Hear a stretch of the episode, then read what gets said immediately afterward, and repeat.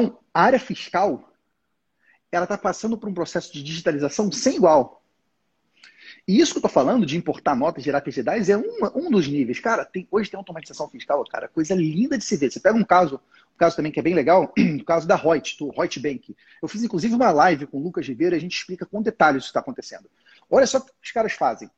Quando a nota fiscal de compra, a nota de entrada chega para o cliente, eles têm uma inteligência artificial que vai lá e confere todos os itens da nota todos os MCMs, se estão com as alíquotas corretas, se, esse, se essa, essa guia tinha que ter é, ICMS-ST, se tinha que ter fundo de combate à pobreza, se tinha que ter é, retenção de, de, acordo com o regime tributário da empresa, tinha que reter imposto de renda, tinha que reter não sei o quê, se, se aquela nota fiscal está batendo com um contrato.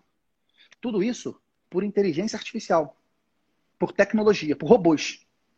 Pega lá, Estou comprando o Espírito Santo para é, vender o Espírito Santo para São Paulo. E como é que funciona esse caso? Estou comprando para consumidor final, estou comprando para o intermediário. Tudo isso, gente, são cenários fiscais.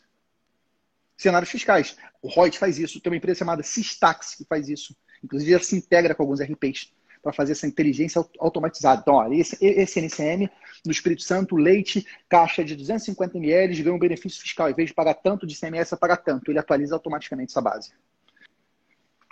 Cara, a tecnologia, ela tá, tá transformando. E não, não é só nas coisas simples, sacou? Não é só nas coisas, ah, importar, coisas manuais, trabalhos braçais.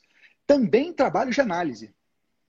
E muitas das funções que os contadores fazem hoje, não ciência contábil, negócio contábil, ok? São funções de despachante, de intermediário, intermediando o contribuinte com, com o Estado. E essas funções estão severamente ameaçadas. Severamente ameaçadas pelo governo e pela tecnologia.